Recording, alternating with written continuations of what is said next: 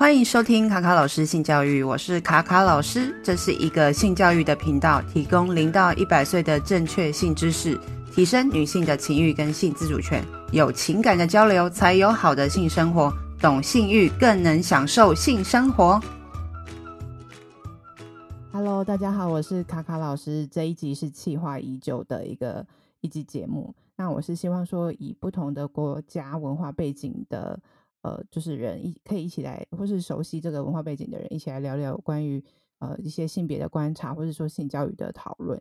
那近年来，其实，在台湾，呃，就是像很多的国家都受到韩流文化的影响，无论是从韩剧啊、电影、综艺节目、书，特别是呃，就是在呃前几年八十二年生的金智英的电影呢，就是探讨了韩国社会里面重男轻女的部分。还有就是也提到说男主外女主内这种家庭的结构，其实这件事情也跟台湾啊还蛮相近的。那这件事情呢，就是有引起蛮多台湾人的共鸣。那也呃就是也带出说，哎，其实韩国他们国内对于厌女啊或是恐男的一些议题，其实是还蛮多的。如果仔细去听，很多人如果去分享这部分的话，其实真的很多可以聊的。那甚至说。很多的呃偶像团体的女艺人或是一些广告，很容易因为一些呃细节的部分，然后就会被特定的族群就是炎上，就是说这个是有性性别的上面的一些呃就是争吵的部分，所以就是也想要在这一集就是来聊一下。那再就是近年来就是韩综的恋爱实境节目，也是很多呃很多值得探讨的，就是说关于在。呃，异性恋的这个男女交往里面，就是有很多，也是有一些男男性跟女性表达的这种呃谈恋爱的方式，还是以呃父权的方式开始。所以就是这一集呢，我们就邀请到就是有台窃听开讲的小老板，那他本身是韩国华侨的呃后代，然后也来聊聊看，就是他自己对于这个韩国社会的观察。那请小老板先打个招呼，然后稍微介绍一下自己跟节目吧。塔卡奇窃听他家，欢迎到顶来开杠。你好，我是小老板。对，Hello，嗨，就是呃，我是泡菜番薯 Kimchi Koguma 的小老板。那泡菜番薯这个，它其实是我的一个文创品牌，就是呃，我我透过图案设计，然后还有一些文创商品的开发，来呃，用这个东西当做媒介，然后来跟大家分享我的。台韩文化生活，就是因为像刚刚老师介绍的，我是韩国华侨的后代。那虽然我的父亲是韩国华侨，但是我本身在台湾土生土长。那呃，因为 我本身就学比较晚，就是我六岁之前都都是待在家里，所以其实基本上家庭教育的那个对我的影响还蛮大的。那六岁之后出去。上上学才真正接受到哦，原来其他人的家庭跟我不太一样，然后其他人的这个价值观或者是呃父母亲相处的方式跟我不太一样，我才发现这件事情。对，那呃就是在出去上课之前，就刚刚有提到，就是我已经有一个很深厚的这个 家庭教育的影响。那呃在。成长的过程当中，当然家庭教育这块不会断嘛，但是我也持续的一直在比较，一直在观察，就是台湾跟韩国的相同之处跟不同之处。对，那虽然我的父亲是韩国华侨，但是因为他是华侨，所以还是就是比较华人为本位的思考，会带有一点点韩系的感觉，但是还是以华人的习惯跟价值观为比较大宗。对，但有一些比比如说饮食或者是。呃，娱乐方面就会比较比较偏向韩国一点点，对，那、嗯、那就是呃，综合来说，华人的成分还是比较多，因为毕竟就是在台湾长大，然后呃，有华人的这个华侨的这个背景，但是韩国的一些，它算是点缀在我的生活里面的一个特别的发现跟特别的存在。那在我大学的时候做了一个毕业制作。然后就用我的这个独特的家庭背景来当做一个创作的理啊创作的理念，然后开发了一个这样子的一个平台，跟然后我就从毕业制作之后就继续延续在呃当把它当成我的副业来进行。那呃结合台湾跟韩国的这个比较跟一些发现之后，我就觉得，呃，除了用图案来讲一个故比较静态的故事，是不是还有一些比较生动的方法？因为毕毕竟现在是自媒体的时代嘛，那可能大家都会比较需要冲击比较多一点的一些资讯，或者是声音啊、影像的这些展现。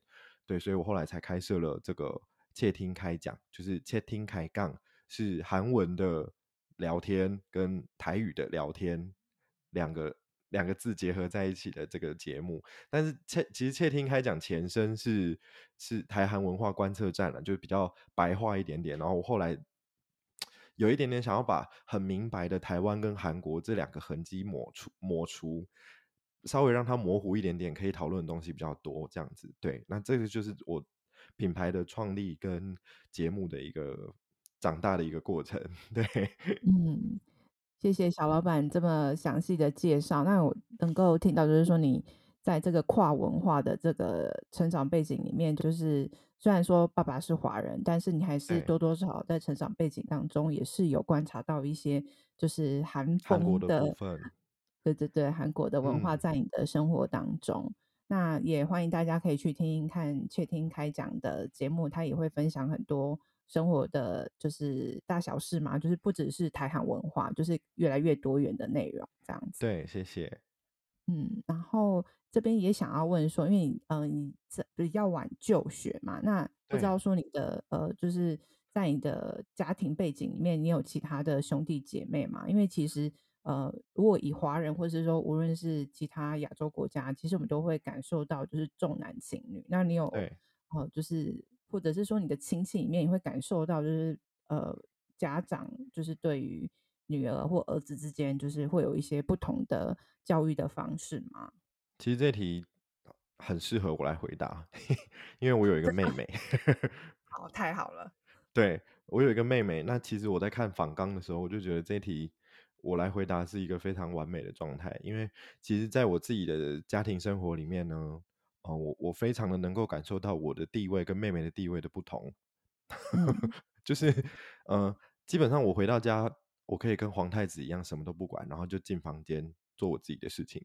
但是我不知道是因为妹妹感受到来自父亲的压力，还是她自己比较贴心，就是她会捡起家里的一些。家务来做，比如说没有人吸地的时候，他就会吸地；没有人洗碗的时候，他就会洗碗；然后没有人晒衣服的时候，他就会晒衣服。但是基本上我我是属于比较白目的状态，就是我可以都不管，但也不会有人说我怎么样。所以其实，在家务分工的这一点上面，就可以完全就是体会到刚刚卡卡老师所讲的，就是 重男轻女这件事情。所以其实我对我妹很愧疚。我长大就长大之后。我有，我有尽量的对他好一点，希望可以弥补这个部分。就是因为家庭的形式已经没有办法改变了，但是我希望他不要那么的不平衡。就是 你知道，就是身为一个哥哥，我还是希望他快乐一点。就是他，嗯、对啊，他就是在家里，我我觉得他也不是说被逼着做，可是。毕竟你知道的压力吗？对对对，毕竟你知道有一个废人躺在那里，但是你要吸地，你就会觉得稍微有点点不平衡。可是我我看到他这么辛苦，我有的时候也会想要帮忙。可是他的卡丘姐妹，你知道吗？就是他已经做的很习惯了，所以我去帮忙，我反而会帮倒忙。嗯，那我就会希望在其他的地方补足他，比如说在路上看到好吃的，就会就会记得帮他带一份，然后或者是有什么适合他的东西，就会留留意一下，然后帮他买或者送他当生日礼物之类的，就是用其他的地方，呃，贴心的让他注注意到哦，哥哥其实也很在乎他。那另外还有就是八十二年生的金智英这个部分啊，其实我自己在。看，因为我因为我没有看孔刘演的那一部电影，我是看书。嗯、那我我看书的时候，其实我我看到后来我是痛哭的状态。为什么会痛哭呢？原因是因为我觉得那个金智英真的太像我妈了。我妈真的是这样，嗯、她就是，嗯、呃，她怀了孕之后啊，然后我我爸就希望她离职。嗯，就是真的，这件事情是真的发生在我们家，然后发生在我母亲的身上。那我母亲她她是一个很聪明，然后很有才华的女性，但是，呃，我我长大之后才知道，她是为了相夫教子，对，嗯、为了家庭，为了相夫教子，然后有了儿子，有了女儿之后，她才舍弃在职场上发光发热的机会，然后隐居在家庭当中，然后成就了我跟我妹妹。那我就觉得。其实对我对我生命中这两个女性，我都很愧疚。一个是妹妹，就是她在我的身身体前面挡了很多本来是我这个长子应该要做的事情。然后再来是我妈妈，她牺牲了她自己，就是可能可以功成名就的机会，然后在家里抚养我跟我妹。然后我就觉得女性真的是太伟大了，就是男生凭什么在那在那边？狐假虎威，就是你背后一定要有女生撑着啊，不然你怎么办？就好好好在我是活在好好在我是活在台湾，不然我觉得如果我活在韩国的话，我一定价值观不会这么的清新。我不敢说什么正确或是错误，但是。就是这至少是一个比较友善的价值观，不会像是在韩国一样比较大男人主义，或者是就觉得女生就是男生的附属品这样子比较一个偏激的状态。那我觉得我在台湾至少我会感觉到抱歉，我会试着用其他的方式去 balance 这一切。那可能妈妈现在年纪比较大了，就也会对她比较好一点，然后把这个感恩跟愧疚感一直挂在心里，然后试着用其他的方式来。来弥补他们，对，我觉得其实这一题那个访纲上面看到，我就觉得非常适合我来回答。不管是兄弟姐妹的部分，然后还有八十二年生的金智英，基本上就是我妈。这这这这两件事情就完全切合我的成长经验，这样子。对，嗯，了解。听到那个小老板讲了之后，我觉得其实你有这个觉察还蛮好的，其实也不用特别说感到愧疚，嗯、因为我觉得。就是如果你的家人如果真的有感受到你就是很想要呃就是对他们好，其实他们应该也就像你讲，就是你我觉得你像感恩，我觉得还蛮不错。他应该也不会希望你感到愧疚，嗯、希望你能够呃就是能够开心的活着这样。嗯，对啊。然后像你刚刚听到听到你讲说你看完这本书之后大哭，我必须说我自己去我是进电影院看了两次，然后我两次都是、嗯、也是大哭，因为我家是个。非常重男轻女的家庭，然后里面就是有一些场景，就是会勾勒出，就是我在这个家庭里面，我觉得的回忆这样，嗯、对回忆，然后我就觉得，哎，而且我是人生中第一次在电影院里面那种哭是用抽蓄的那种，然后我觉得很就是很难过，然后嗯、呃，然后因为有一场我是跟朋友去，一场是我找我男朋友一起去看，然后他没有什么感觉。但是我哭完之后，他就是他有点纳闷，说为什么我哭的这么的？他应该吓到吧？想说，嗯，有什么好哭的？对对对。但是他看完之后也有跟你一样的感受，就是觉得说他应该要感谢他的母亲，他觉得妈妈真的很辛苦，嗯、可能为了孩子，可能牺牲了很多东西。但他看完之后，他就觉得说他应该要对妈妈好一点，也是也是跟你一样，就是他至少会知道说，哎，其实他的他的人生这样一路走来，也还是有。一些人可能牺牲了什么，或是一直照顾他，他才会现在过得这么好，所以也是好还不错的一个，就是感想还不错的一个发现呐、啊，哼，对对对对啊，对啊，就嗯，你说，好，那就是也想要问说，就是你像你有提到说你在呃家庭的部分，就是有很多时间是会跟家人一起的嘛，那你在这家庭教育里面，你有一个妹妹，那你觉得在教导上面会不会？就是不太一样，例如说，像我们一般就会说，哎，呃，男生要勇敢啊，然后或者是女生就是坐要坐相啊，讲话要呃文雅一点啊，不能就是随便讲脏话，或者是说讲话太粗鲁啊，吃饭要要怎么样什么的。就是你觉得在性别上面，男女之间，就是你的爸爸妈妈会不会有什么样的就是特别叮咛的地方？嗯，我觉得这部分我倒是没有什么特别的发现，就是可能会像一般的台湾家庭一样，就是哦，女生是粉红色啊，穿裙子啊，然后男生就是蓝色啊，穿短裤啊，就是类似这样子的一个性别刻板印象，其实呃或多或少应该在每一个人的家庭里面都有发生。那但是我觉得对于我来说，呃，我印象比较深刻的是依依稀有一个。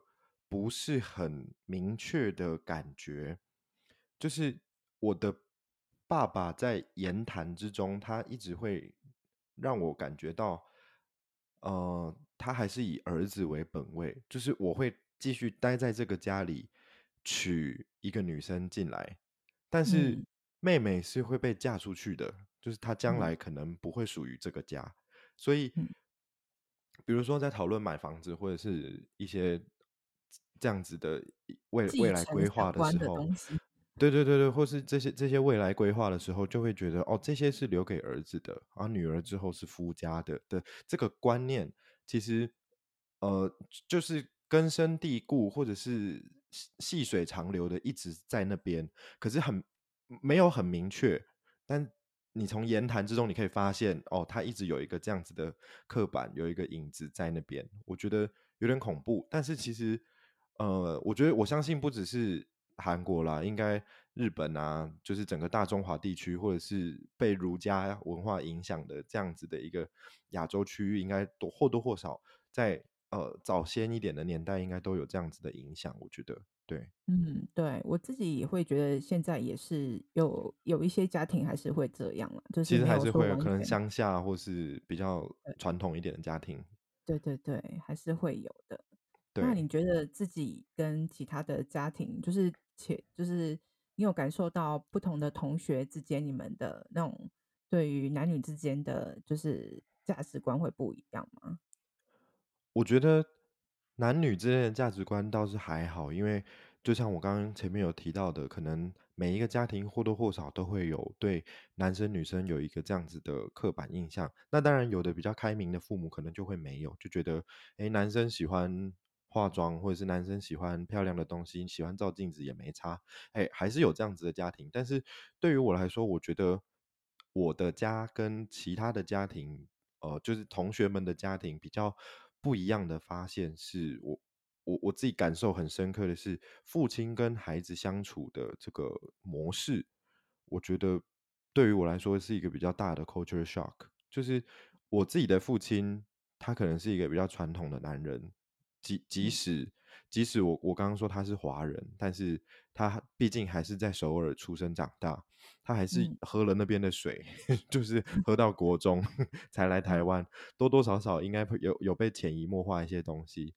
他跟他跟孩子的相处，甚至跟老婆的相处，我觉得他就是一个没有接受过比较完善的教育的一个。男性的身份，因为其实什么叫做完善的教育，就是他能参考的就只有他的父亲，就是他他他也参考他的父亲，他的父亲就是我爷爷怎么做，那他就怎么学，怎么学着当一个男人，怎么学着当一个老公，怎么学着当一个爸爸。那我会觉得，在台湾我看到的这些同学的父亲啊，他们比较跟同学的相处是像朋友一样，然后距离比较没有那么的遥远，但是我的父亲。学他的父亲变成一个父亲的时候，他就是会有那个传统的价值在，就是父亲就是父亲，嗯、然后他可能跟我们有一段呃上下的关系，然后有一个对对对对，有一个不算小的距离。他有的时候想要跟我们开玩笑，有的时候想要跟我们比较靠近一点的聊天，我觉得他不是不想，他是不会。嗯，你你可以理解吗？就是他不知道怎么样跟孩子亲近。他不知道怎么样打入我跟我妹的这个小圈圈，怎么样用我们的语言，我不是说中文这个语言，是沟通方式来介入我们的谈话，然后跟我们拉近距离。我觉得他不是不想，他是不会。但是年纪大了一点啊，就是在我跟我妹可能已经大学毕业了，然后已经自己在工作上班了，那爸爸也年纪比较大，他可能那个架子。慢慢的就视为了，就是他没有不要，他是视为了。然后我们在长大，他的价值在视为，所以我们是透过时间的推移来越来越靠近。最近我们的感情有比有变比较好，没有像以前那么的遥远，或者是爸爸就是哦高不可攀，然后就是在那边，然后回家他回家大家就要安静，然后就就都不敢讲话，赶快回房间躲起来，这样子的感觉比较少了。等等，我们长大之后，有跟爸爸比较靠近一些，对，嗯，那这样很好哎，对啊，感觉起来好像比较可以跟爸爸多聊一些东西，比较不会真的有那种阶级的感觉。对，而且哦、呃，我不知道台湾的家庭，台就是台湾的父子会不会这样子，但是就是像我们这种比较韩国习惯的父子，我跟我爸要对话的时候，通常会配酒。真的吗？对，就是不太会。台湾就是就是 会开一个啤开一罐啤酒，然后聊聊天这样子，就会我会觉得比较自在啦。哦、oh,，OK，对啊，还是觉得那是 men's talk，所以一定要有一个酒，感觉起来比较有可能哦，比较有 气氛，对对，就比较杯酒释兵权的感觉。有 有有，了解。那想问一下，就是说我们刚刚谈的谈的都是家庭的部分嘛？那另外就是要讲职场，虽然说你没有在韩国的职场环境，就是就你自己的观察或是你的了解。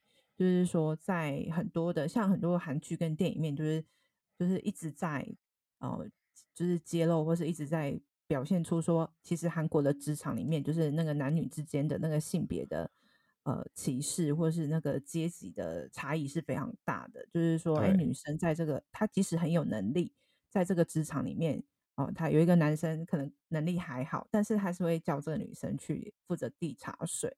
然后做一些有点像是服务性质的工作，或者说在聚餐上面啊，因为他们很喜欢，就是下班之后要有聚餐，那聚餐的时候就会叫女生哦倒酒，或者说会触触碰她的身体，拿碗筷之类的，开玩笑的话，嗯、对，对对对对对，这是真的吗？我觉得是真的哎、欸，嗯，虽然我我。就我就像对老，就像老师刚刚前面讲的，我没有在那边长期的生活，比如说就学、呃求学或者是求职，但是其实我觉得大家透过影剧作品，应该对于这样子的状况略知一二。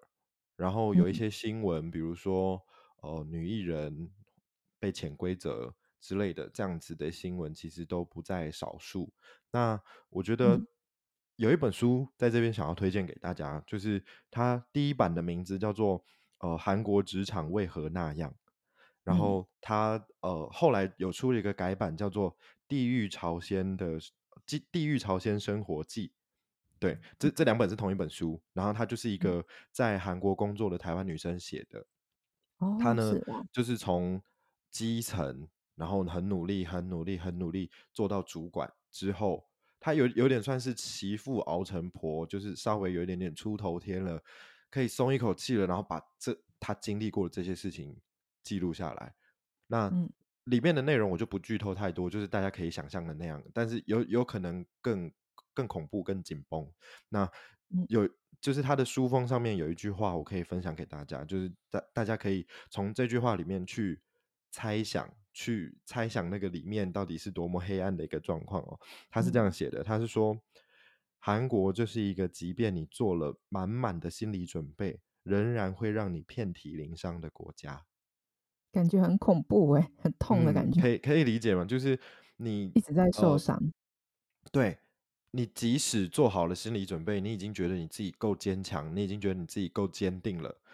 但是到韩国，你还是会被很多你没有办法想象，或是你无法预知的状态而受到伤害。比如说，像是男生跟女生在求职权这件事情上面就有很大的不公平。呃，我不知道大家有没有看过前一阵子很红的那个韩剧，在 Netflix 上面有，就是呃《非常律师与鹦鹉》那个那一部韩剧里面。他其实有一个段子，他就是在讲这件事情。他是在说，嗯、呃，有一因因为有一间公司嘛，然后他可能是因为遇遇到一些财政问题，然后呢，呃，公司要进行裁员，但是他他们就开始呃盘查整个公司里面，可能有一些是情呃有一些是夫妻，就是老公老婆都在同一家公司上班的状态，然后老板决定把老婆裁掉。对对对，我有印象，我有印象。对对对，就是像这样子的剧情，哦、女生其实工作能力还比较好，位阶也比较高。是，然后女生常常是备受牺牲的，是没有原因的。嗯，就是因为她是女生。然后，哦、呃，韩国的职场还有一个状况是，呃，女生在妊娠期间，就是她可能怀孕了，然后快要生产之前，公司就会想尽办法把那个女生搞掉。就是弄弄离职，没有，就是想要叫他走这样子。对对对，就是想要叫他走，因为女生生产了之后会有一些产假啊、育婴假啊，他基本上就是一个呃没有在工作，但是拿你钱的人，不是生产的人。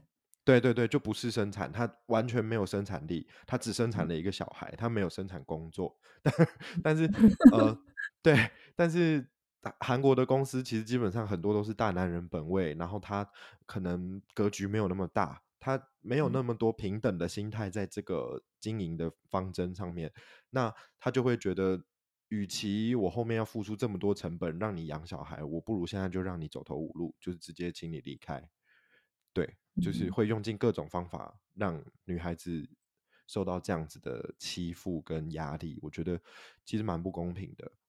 嗯，那这会不会是也是韩国跟台湾现在的困境？就是大家都不想要生小孩，然后生育率超级低的，是不是也是因为这样育儿环境根本就不友善，没有人想要生小孩，再加上经济的压力？对，我觉得韩国是韩国绝对是育儿环境不友善，然后再加上他们的生活升学压力也很大，就基本上你孩子一落地就是压力的开始，所以人家说地狱朝鲜啊，那里是就是很恐怖的地方。小孩子读就小学就开始补习，然后补到流鼻血，就是有必要吗？就是，对对，像是呃，《非常律师》里面也有一段，他是在他那个呃幼儿园园长啊，还是补习班的？哎，补习班，对，补习班的老板的儿子，小儿子，他把所有补习班的小朋友带走，对不对？带出去玩，带出去玩，就是小孩子那么小就被送进送进安亲班，为什么他们没有一个就是正常可以玩乐的童年？就是然后吃饭也不正常，对啊，吃饭也不正常，然后就在那边。下了课十点多，然后在便利商店吃饭团，这合理吗？就是，对啊，你看到那个状况，你就会觉得在韩国吵，就是在韩国孩子一落地就是痛苦的开始，欸，有必要吗？然后再加上物价又那么高，然后薪水那么薄，不要生了，算了啦。就是大家一定是这样子的想法。但是我们把镜头拉回台湾，相对来说，我们的压力，我们的竞争。我们的环境就是相对友善很多，可是我觉得我们的问题是在薪水真的很薄，薄到不行，没有人，没有人有那个，没有人有那个能力去负担一个小孩。可能因为我有听过我朋友说，大概平均了一下，一个小孩生出来就是要两百万，养到大学，那这谁会有？像我们这种拿月薪的人，很难有能力去抚养自己之外，还抚养小孩。所以就是我觉得台湾跟韩国状态不太一样的地方是在这边。那我们回到那个讲职职场的这件事情，就是呃，像是韩国有很多的职场剧，我觉得在这边都可以推荐给大家。比如说像是前一阵子有一部是由漫画改编的职场剧，是叫它叫做《Me Sing》卫生，就是对。卫，生他也是在讲，就是韩国职场的一个状态。那女主角是一个非常漂亮的、工作能力很好的人，可是她总总是被当成花瓶，对不对？嗯、就是，嗯，女生漂亮其实不是她的错。那大家为什么不能把 focus 放在她的能力跟正常表现上面，而不是只在乎她的外表，然后只在乎她裙子有多短，只在乎她衬衫有多紧？就是这不是一个很、很、很普遍的。的眼睛你应该放的地方，就是我们在工作，我们就是看工作。那我觉得其实虽然这不是卫生里面很重要的一个篇幅，但是我觉得它也有小小的在揭露这件事情。然后另外还有一部是最近比较红的，它叫做《爱情的理解》。虽然他在讲的是男女主角谈恋爱很甜蜜这件事情，但是因为他们是在银行里面工作的同事，那对于呃那个女主角，她可能本身就是长得比较比较苦。苦情的脸，然后呃，可能也不是那么讨喜。那有一段剧情就是他出了一点状况，然后没有人要救他，然后大家还诬陷他，就是有一个这样子的对于女生的一个不公平的状态。对，在在这边分享给大家，这是我关于韩国职场的观察。哦、嗯，你刚刚讲那部那两部我都有看，可是我也有就是看到他们这两部戏里面有一点有一点就是蛮呃就是。呃，共同的点就是，他们韩国社会职场上面对于学历好像也是蛮注重，嗯、就是说你学历如果只有高中毕业，大家就会看跨立博。对啊，对啊，爱情的理解那个女生就是只有高中毕业，对，啊、对不对？对对对，对啊，然后她就就是，我觉得她蛮辛苦的，就是不管在哪里都、没有被人家正眼相待的感觉。嗯，对啊，他工作能力很强，然后工作量又最多，然后最苦的事情他都去做，但是好像也没有得到比较大家接受。对啊，对，他业务能力很强，哎，都没办法。对啊，业务能力很强，但他想要升迁，都是在去总公司考试，每每年都考核不过，就觉得还蛮。但是不是他考不过，是他背后有一些力量不让他过。对，嗯，对啊，就觉得一定啦，就是韩国超爱搞搞黑箱的，就连那个女子团体，就是 那种那种选秀节目也可以黑箱，就对啊，很多，就超爱黑箱的，对啊，嗯啊，听听起来就觉得好像这部分好像比较黑暗一点，很黑暗呐、啊，所以我一直很庆幸。就在台湾，我我我爸，吼，对对对，我爸有的时候他会跟我说，啊，早知道你跟你妹都这么喜欢韩国，我就把你们生在韩国了。然后我跟我妹就吓到吓烂，不要，还好你把我们生在台湾，台湾很幸福，我们才不要当韩国人。我们在台湾看韩国会觉得韩国有趣，可是我们生在韩国可能就不是这个想法了。嗯，压力是不一样的。对，压力跟那个立足点，然后还有眼光是不一样的。嗯，你就会被用同样的标准跟价值观看待，所以在台湾的话还比较自在一点，这样子。真的。那讲到这个价值观跟标准，刚刚也有提到学历。那其实现在韩国的那个恋爱。就是实境节目也很多，然后也在强、yeah, 也在强调说，哎、欸，我们在看一个人的，就是在交往的时候，我们一直看一个人的，例如说年纪呀、啊，或是他的经济条件，然后才去做，可能才会喜欢这个人。那就是现在这么多就是实境节目里面，就是你有没有观看到就是什么？你觉得就是这真的是韩国社会的一个缩影？例如说看啊、呃、外在经济条件，或者说男生。一定要都有肌肉啊，然后开名车啊，然后都要创业啊。我看里面很多他们挑的人，怎么每个人都是老板？然后哪有这么多老板啊？嗯。然后女生都是长头发，然后穿就是很身材很纤瘦啊，然后都要穿泳衣，一直一直要就是裸露身材这件事情。当然我知道是为了收视率，可是我就觉得说，哎，这个东西在韩国的社会里面是真的就是这样子的一个恋爱的式模式吗？是，其实哈，这件事情不是只有在恋爱放送节目这边可以，就是我们可以观察到。不知道大家有没有看最近很红的一部韩剧，叫做《呃黑暗荣耀》。嗯哼哼，黑暗荣耀里面霸凌别人的那个女女主角朴元金，朴元金对于美好人生的想象就是嫁给老板，然后漂漂亮亮的出现在镜头前面当女主播。这就是他对于美好人生的想象。女生的美好人生就等于嫁给有钱的人以及漂亮。嗯，就是对，所以回扣到这个，刚刚卡卡老师提到，就是在这些恋爱的养成节目里面，你对于呃女生的美好想象跟男生的美好想象，其实那是很严重的一个 stereotype，就是呃他们很。他们很有一个制式的模式，就是男生应该怎样，女生应该怎样，男生的好就是要这样，女生的好就是要这样。比如说像刚刚提到有钱开名车当老板，你看他是不是、嗯、就是朴元金的老公是不是也是建设公司的社长，啊、然后开名车，然后都买名牌。啊，漂亮，女生漂亮就是有身材啊。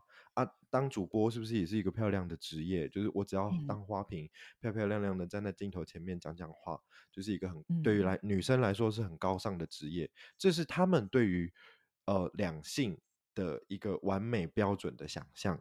那回扣到恋爱节目里面，对于两性的完美标准，他们当然也是用这样子的方式来呈现跟，跟跟呃就是实际化的实实际化出现给大家看。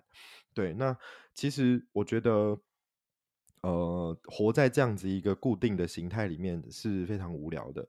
大家好像因为前一阵子很多人对于呃 AI 就是 ChatGPT 太聪明这件事情有一点点反感，开始有一点点紧张。但是其实我觉得真正的 AI 大军就是韩国本土，他们每一个人都活得一模一样，每一个人都朝着一样的目标在发展。你知道那是一个很贫瘠，然后很恐怖的一个社会氛围，人的感觉吗？很像复制人，每一个人都朝着一样的目标跟呃跟终点在努力，很恐怖、欸。可是这样子的话，会不会就是有些人并不是这样子的人，然后这些人他们怎么在这个社会上生存啊？就是他们他们就会变成奎姆怪物哦，他们就是怪胎，大家就不会接受他。嗯、你知道，在韩国这个社会里面。嗯呃，一个人吃饭都是可悲的事情啊。嗯，你没有办法，有点难过。这样听起来，对啊，其实其实很哀伤哎。他们是一个很病态的国家，很病态的社会氛围，不会有人想要一个人吃饭，不会有人想要独自生活，不会有人想要呃，就是脱离群体。那你要怎么样跟群体融、嗯、相处融洽，就是跟大家一样。嗯嗯，了解。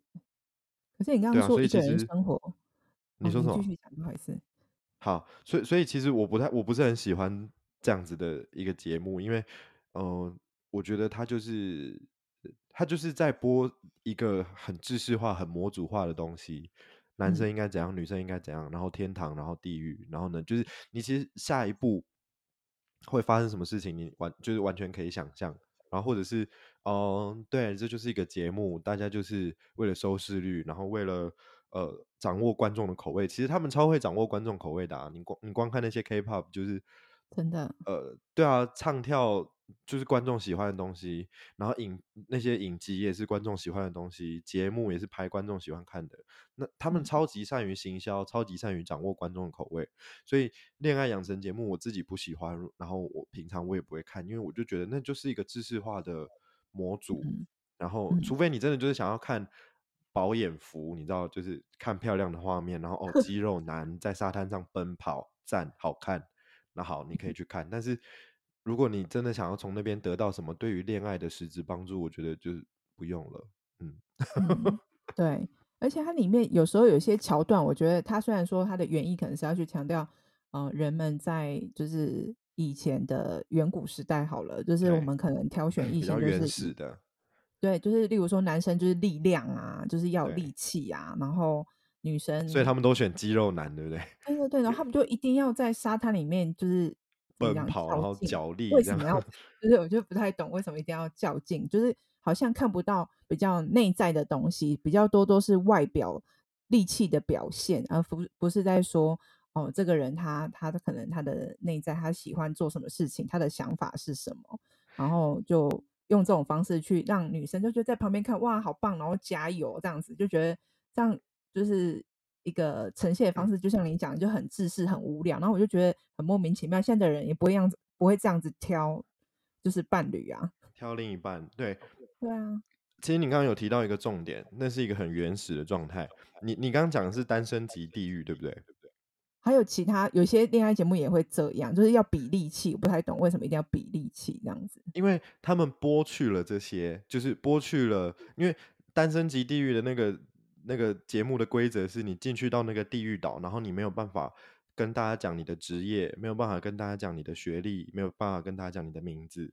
对不对？它是有一个这样子的规则的，所以在完全你没有这些外在的加成之下，你真的只能用力量回到很原始的状态去求偶。哎，就是真的对啊，那真的很原始。所以其实节目组也是很掌握人性的这个原始的对于动物性的渴望。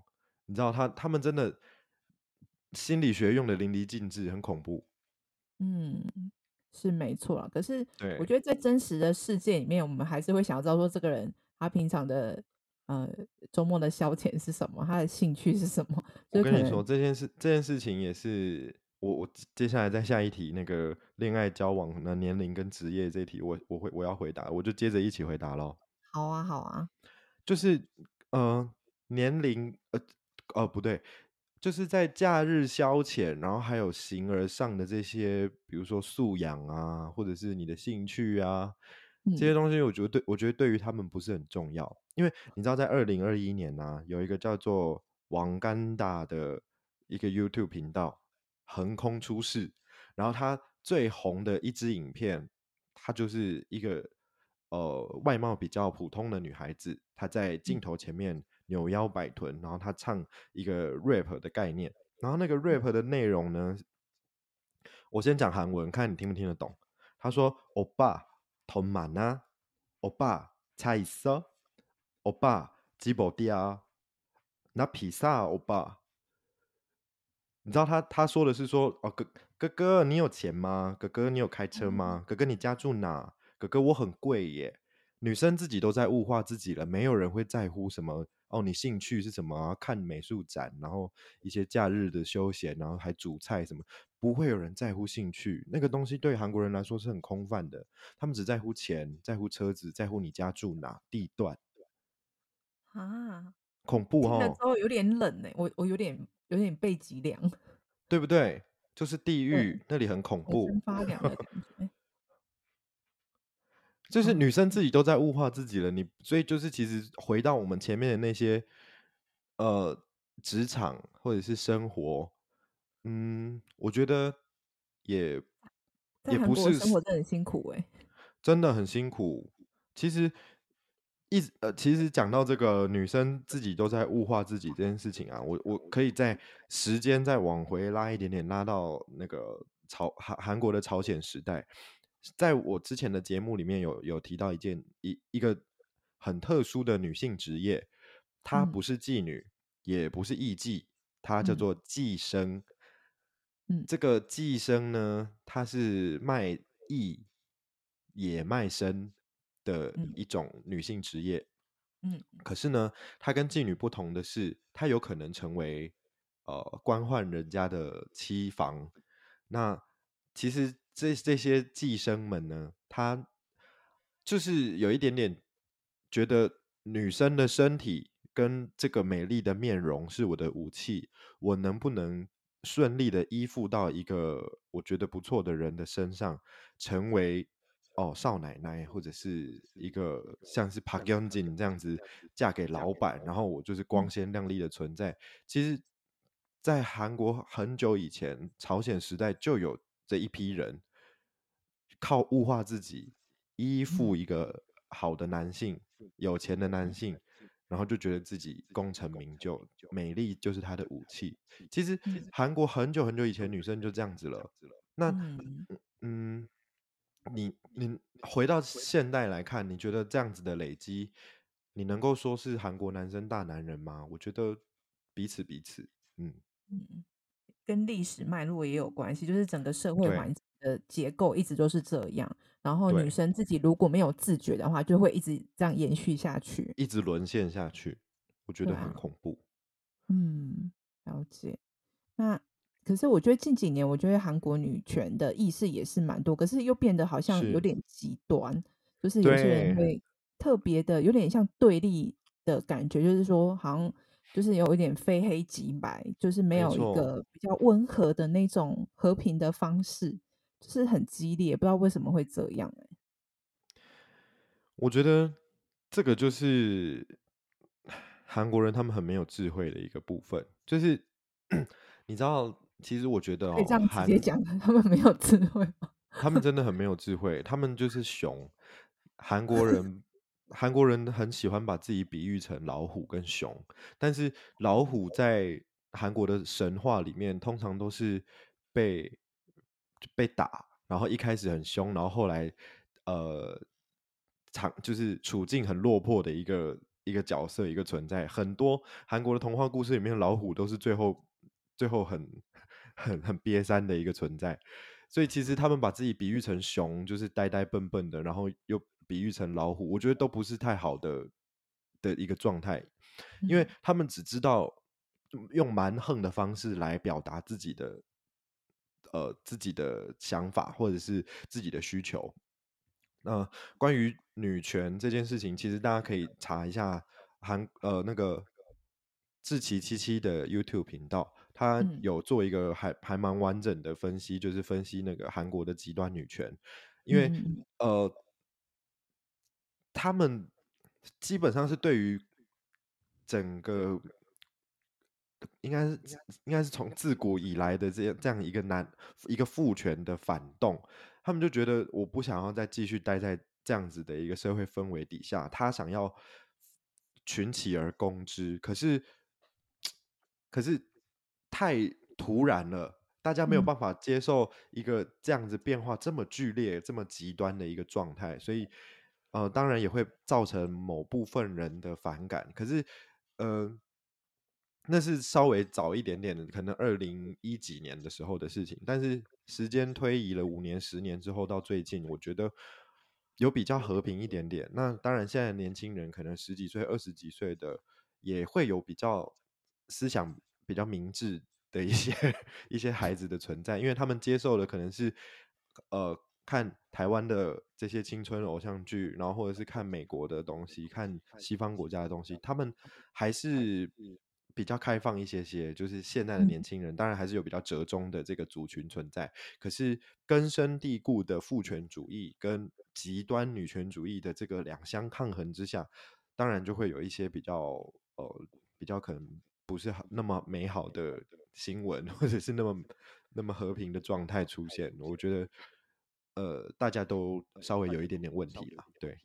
对，好，那这个待会我们会再讲到有关于就是跟韩国的总统大选有关的。那先延续一下那个恋爱时钟，就是他们的内容，嗯、就是其实现在韩国社会对于就是多元性别这件事情，其实好像也慢慢能够接受了。就是我看到好像也有针对呃 LGBT 的族群，像什么男人们的恋爱啊，或者是。嗯一些什么喜欢的话，请响铃等等之类，里面有出现就是男同志或是女同的一些恋爱线，就是说，哎，其实有一些不同的呃呈现，就是说，哎，其实有很多不同性形象的部分，也可以在综艺节目上面出现。对于韩国的文化来讲，好像是一个很大很大的一个创新，因为我知道韩国社会对于这种事情都是蛮保守的，然后就是它可以播出，就是代表说。是不是这个社会已经开始有这样子的观念的转变呢？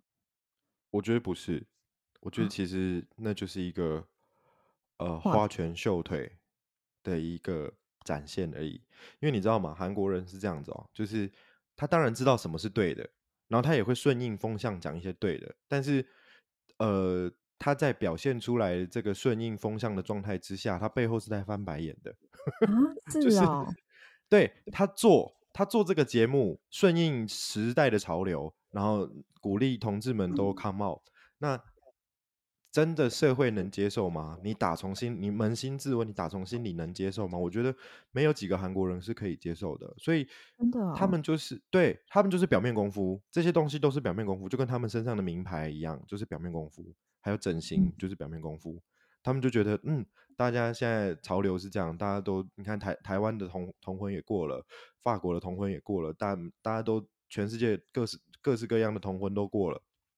那我们如果不讨论这个，我们你看韩流在全世界这么的火红，我们如果不加入这个潮流，我们是不是落于人后？我们是不是显得我们很食古不化？我们当然要一起来讨论。但是你真的深入民间。你去问那些大神，嗯、去问那些阿舅西，问那些阿金嘛，你同意吗？我觉得不见得哎、欸，而而且就算你问年轻人，年轻人，也不见得。哦，嗯，其实，嗯，其实我看到的是被包装过的假象。对，对你包你看到的是包装过的假象。其实我之前在大学的时候有，呃，因为我这样子。的身份，然后我在大学的时候参加的是一个国际学生交流的社团，然后每年都会有外籍生来到我们的学校做交换。我们那个社团就是负责接待接待外籍生的。那因为我会韩文，所以我就有负责比比较大范围的业务，是在负责韩国韩国交换生的部分。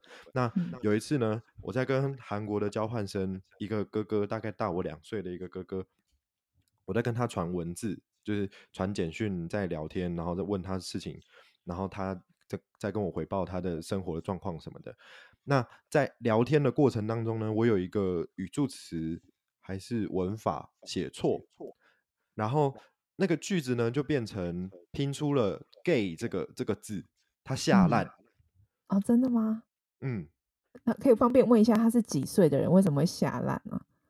他他大概就大我两岁，我那个时候可能二十三，他二十五吧。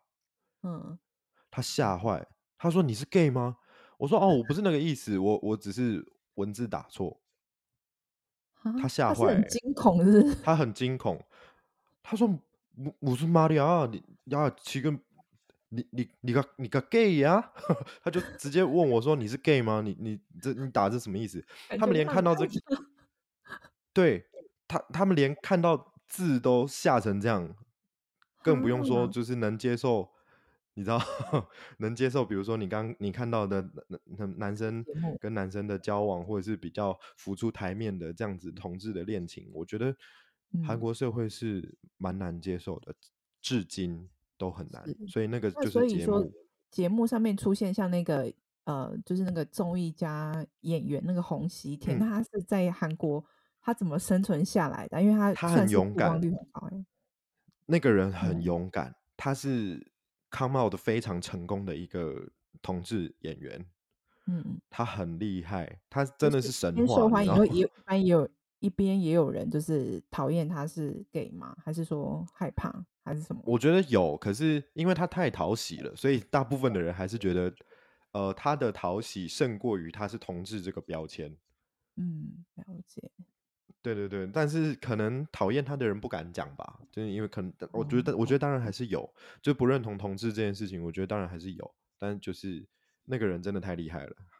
嗯，可是因为他对啊，就是他出柜。反而他可以获得的一些角色的认定，就是还蛮明确，就很多对节目或是戏剧里面需要这样子定位的人，大家第一个就会想到他。对对对，可能什么设计师啊，或者是发型师啊，那种比较稍微阴柔一点的男性角色就会找他。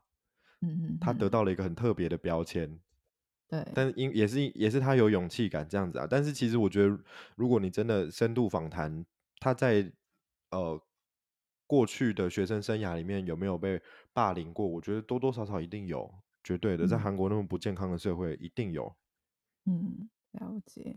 嗯，那想问一下，就是前面刚刚有提到说，在韩国就是一个人吃饭或者是一个人生活是一件非常丢脸，或是觉得说你是个怪胎的一个现象。可是我看在那个很多的恋爱综艺节目，或是说在剧，就是韩剧里面有提到说。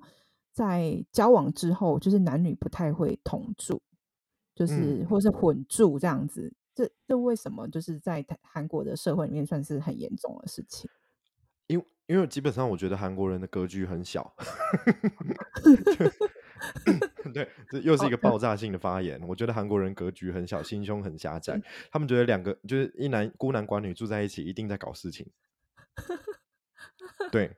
所以我觉得，就是韩国人大部分的人，他们都心术不正。看到这样子特别的家庭组合，他们就会觉得，啊，一定就是在乱来，在干嘛？轰趴在四 P，对不对？哼，他们一定是这样子会觉得。所以，但基本上，他们还是会有一些比较传统的社会的的条条框框去框住他们，说你婚前就是不能怎么样。然后，这其实就是。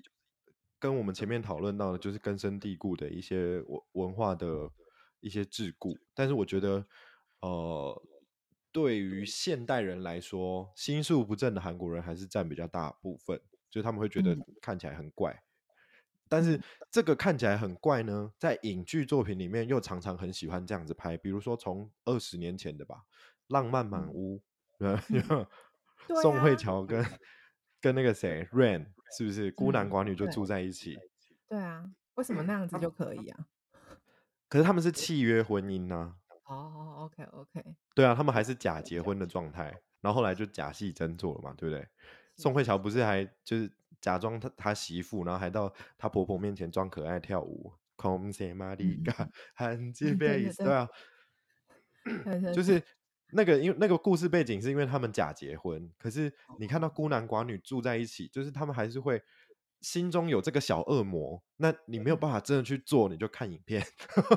对，就是他，我觉得他们大部分，然后就会很想要看这样子。对，我觉得他们大部分的人还是心术不正啊，就是觉得哎、欸，一定很奇怪。哦，OK，好，所以就是未婚男女是不能住在同一个屋檐下的。没错，真的不行。那我就是在那个综艺节目或是在剧里面，就常常听到什么儒教 boy 或者儒教 girl，就是这到底是什么概念呢、啊？就是说他他是特别定义说这样的人是有什么样的行为或是什么样的价值观吗？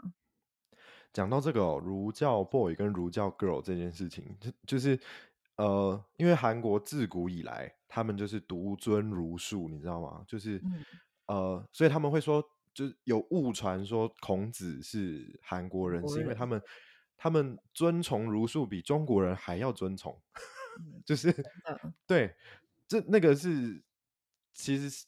是遵从到一个我们没有办法想象的状态，可能明朝，对对对，可能明朝之 前，在华人的地区也是这样，但是久了，或者是被共产党，你知道破四新除四旧，那个都都都都被除掉了，对对对对，就比较没有那么根深蒂固。但是在韩国，基本上 儒教跟。这样子的一个道德的规范，还是非常影响他们的日常生活的。那刚刚提到的儒教 girl 跟儒教 boy 的感觉，就是你是一个非常呃保守的人，就是你活在二十一世纪，然后你不穿短袖，你不露腰，然后你不穿短裤，就是你把自己包的紧紧的，你只差没有穿上那个伊斯兰教的长袍，就是把自己这样这样子全部裹起来，非常安全的一个状态，就是其实你。你只要搜搜寻这个关键字，你就会看到很多的，比如说偶像明星，惜肉如金的偶像明星，他们就会被灌说，哦，这个人儒教 boy，他非常的保守，他一一点肉都不露，然后呃，可能前一天露了一点点，然后就被人家抨击，然后隔天就包紧紧这样，然后 就是，当然他们对于这个标签的概念，就是你是一个非常保守的人，那你觉得就是。我我们现在再来想象一下，如果你跟儒教 boy 或跟儒教 girl，呃，在交往的状况之下呢，婚前性行为一定不能有嘛，对不对？对。那你更更不用说什么，呃，就是还开放式关系，就会怀孕那种观念。对对对，他们一定是这样子想的，就是牵不不能牵手，然后不能啵啵啵啵，就是接吻，就一定这种事情都没有，就。你只要眼睛四目相交，然后就就会就就感觉非常害羞，这种保守到不行的，对。但 但是提到韩国的这个儒教，我觉得又有一本书可以跟大家分享，就是有一本书叫做《被误读的儒学史》，然后它的副标题是《朝鲜儒学史的再定位》。我刚刚前面有提到朝鲜王朝。它是一个独尊儒术的一个国家，然后它是中国的附庸国，所以所有的一切的的这些礼教都是跟中国学的。嗯，但是在韩国发生了一个很重大的转变，在十七世纪的时候呢，他们的这个儒学，呃，开始大动荡，有的人很支持，有的人很反动，然后在这样子两相斗争之下，他们的儒学就扭转了，就是。基本上哈，我们对于儒学的这个长幼有序啊，兄友弟恭，还是处于一个比较良善的状态。但是他们的这样子的阶级制度，就变成有点像印度那种婆罗门啊。哦，然后对对对，你知道种姓制度，就是会觉得我们对，对我们华人在纯洁的这个没有被歪斜的儒儒教的这个礼礼法之下，我们会觉得。哦，我们敬老尊贤，然后我们兄友弟恭，然后这是一个很良善的循环。但是他们会觉得，我比你大一阶，我就是欺压你，就是这个阶级的良善的流动已经扭曲了。嗯，对对，所以就是他们的儒教，你从保守这件事情，你可以延伸到他们其实为为病态。嗯，真的哎，就是。就是有点病态的变态的感觉，就是对对对对，我觉得太极端。我觉得其实是其实是扭曲的。对啊，你刚刚提到说，就是呃，男男生或女生就会把自己全身包紧紧的，然后我就会想到说，韩、嗯、国的很多的电视台里面播出的影片，只要是有一些像有一些 rapper 啊或者一些影星，他们有刺青，都要用那个肤色的胶带盖起来，为什么？对，他嗯。呃也是因为你不要说刺青啊，我觉得哈，什么东西？也是因为就是儒教 boy 这种观念嘛？还是说他们觉得刺青是不好的？我觉得他们对他们对于刺青有一个很不好的印象。但你不要说就是刺青啦，我觉得他们可能连呃，你知道为什么前一阵子有一些女生喜欢露胃吗？胃是什么？露胃？胃就是 stomach。我知道，我知道，我知道胃是什么啊？为什么要露胃是什么？就是有一些女生很前一阵子有流行露胃的这个穿搭，就是短裤穿很高腰，然后上衣穿很短版，然后就只露出那个胃的那个那那一节，是因为韩国电视这就是在韩国电视上面连肚脐都不能露啊？真的假的？对，所以韩国女艺人要韩国女艺人要穿短裤怎么办？她只能把呃，他只能去购买那种，就是或者是去设计比较高腰的短裤，然后把肚脐遮起来。但是他又想要露肉，我想要露腰怎么办？我我我就只能穿短版，然后就会只露出胃的这一这一节。嗯，你知道，就是会有肋骨跟 胃的那一节，就是肚脐之上、胸部之下的那个区域。对，但是很多。台湾台湾的孩子可能就没有办法知道这个由来，然后就觉得哦，露出那一截好像现在很流行，然后就开始跟着露胃。啊、看很多女生都会穿这样哎、欸。对，但其实露胃是他们不得不露胃。哦，其实他们想要露斗宅啦。他们想要露斗宅，露斗宅才是对的，但是他们不得不露胃，就会变成啊、呃，他们不不能露肚脐，就只能这样子穿。嗯、但是大家不懂，肚脐以上，肋骨以下。接下来我要讲的是说，为什么在投票的时候，二十几岁的男生，就是这些年轻人们，他们听到总统有一个政见说，哦，他们要就是废除有关于就是男女就是性别平等，他觉得女权的就是声音太多了，然后甚至就是因为这样子，他觉得他想要呃投给这个总统，是因为他们就是他也是站在男生的立场想，然后就想要投给他。为什么为什么会有这种反弹？因为我觉得二十几岁。在台湾人的想象里面，应该是说比较能够接受一些性别平等这种比较平权的观念。观念对，我想说他们为什么会反而就是很很反弹、很激烈这样子？我觉得原因有两个，因为这这个尹锡悦总统他其实呃也是属于比较传统的那个派别。那原因就是他的这个政见会受到年轻男性们的支持，其实原因。哦、呃，我觉得第一个是因为他们不自信，他们极度的不自信，然后会觉得女生如果继续声浪越来越大，哪一天有没有可能我们本来建立的这个父权的地位，男生不管怎么样都有性别红利的这个事态会被改变？我我不要，我我我很我我我很不不安全感于这个状态，所以我希望有一个人可以帮我稳固我的父权红利。对，哦、那这个是。对，这是一这这是一点，就是他们的不自信。然后再来第另外一点是我们刚才前面有提到过，就是激激进女女权主义的高涨，就是非常令人反感这件事情。就是我刚刚前面有提到说，可以看到可以可以看志祺七七的那一集节目，那它里面有提到一个、嗯、呃极端最最最最最激进的女权主义的一个团体，它叫做呃美盖利亚。嗯，这个美盖利亚的 icon 呢，甚至就是你知道食指跟大拇指比在一起的那个小小的小指头这样子小的，对对对对对对对，就是 tiny 的那个、嗯、那个手。势这样。对对，那呃，其实后来就是因为这个极端女权主义团体的一个形象非常糟糕，所以这个团体呃，这个手势只要一比出来，南韩的男生就会生气。对，听说某个就是食品厂商，他们某个产品还是海报上面的设计，然后出现这个 icon，然后大家就会喊要下全国抵制。对，对啊，我想说怎么那么夸张？为什么大家韩国人怎么那么容易就是这么敏感呢、啊？因为他们不自信。哦，原来是对，原原原因就是激烈的反应啊。对啊，原因就是这样，因为他们极度的不自信。然后你看看他们看到这个手势会有这么大的反应，所以表示。他们是不是真的不大呢？就就 是昭然若揭嘛，就是此地无银三百两，干嘛呢？是，可是我觉得除除了就是这些企业之外，我觉得很多的偶像也是他们在发言上面很容易，就是他们的照片啊、穿着、语语言等等都很容易被放大检视，就很容易对，就很容易被就是怎么讲？引起众矢之的，对啊，为什么这么敏感？我真的不太懂哎。我觉得韩国人没事做，然后再加上他们心术不正，就是 你这今天这一集节目就是说格局小，然后心术不正，然后对体积小。对他们，其其实我有的时候，我常常哈，我常常就是自己的节目录一录，我都我都会问我的来宾说，哎，你觉得我到底是在推广韩国，还是在抹黑韩国？就是用另外一个角度去看，就是不要太美化，就是韩剧里面演出来的很多东西啦。嗯、对啊，其实是我觉得那些都是包装，真的、嗯、真的的韩国社会，或者是我相处过的韩国人，嗯、我觉得他们。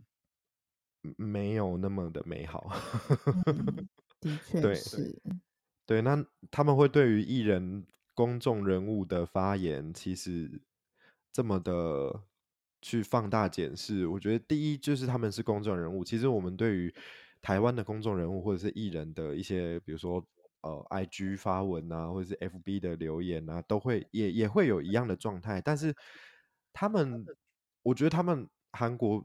人这个民族，他们的心底就是很像纠察队，他们不安全感很重。